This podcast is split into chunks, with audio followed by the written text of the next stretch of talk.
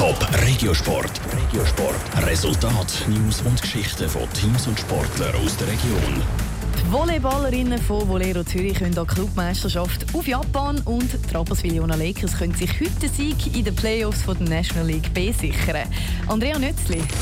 Die Volleyballerinnen von Volero Zürich können im Mai an die Clubweltmeisterschaft auf Kobe.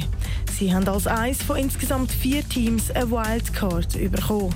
Letztes Jahr sind die Zürcherinnen an der Club-WM Vierte geworden. Vor zwei Jahren haben sie sich sogar die Bronzemedaille gesichert.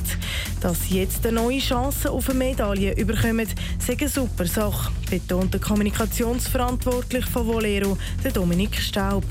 Er freut sich aber nicht nur auf die Club-WM selber, sondern auch auf das Austragungsland Kobe in Japan. Japan ist ein sehr interessantes Land. Es wird sicher auch spannend sein, dass es ein Freitag zwischen ihnen ist, dass man dort vielleicht mal noch die ein oder andere Erkundungstour machen kann. Es wird sicher spannend sein, wie die japanischen Fans reagieren, weil Fans dort in Asien sind sehr begeisterungsfähig und freuen sich, die, die westlichen Teams anzuführen. Und von dem her, das wird sicher ein tolles Erlebnis werden. Der nächste Ernstkampf hat Volero Zürich übermorgen Abend. Dann steht das Rückspiel im Champions League Viertelfinal gegen Fakif Bank Istanbul auf dem Programm. Wir kommen zum Eishockey.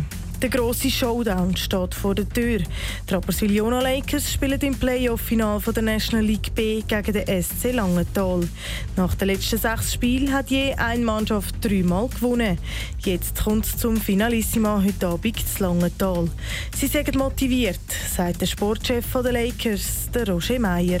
Was gibt es schöner als so eine Finalissima für Zuschauer und Sportler, für Athleten? Dienstag Morgen, kurzes Warm-up und dann gehen wir auf das Langental und wir probieren das Beste zu machen daraus. Ja, wir wollen den Titel. Falls die Rapperswil-Jona Lakers heute gewinnen, können sie gegen Ambri Piotta um den Aufstieg in die National League anspielen.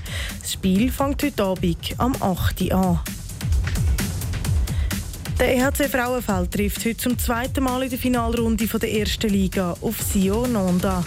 Die Thurgauer müssen in der Finalrunde je zweimal gegen Sion Nonda und zweimal gegen den EHC Brandis an. Die Frauenfelder haben gegen die Walliser und gegen die Berner das erste Spiel verloren. Heute steht das zweite Spiel gegen Sion Nondas an. Es startet am 8. Top Regiosport, auch als Podcast. Mehr Informationen gibt's auf toponline.ch.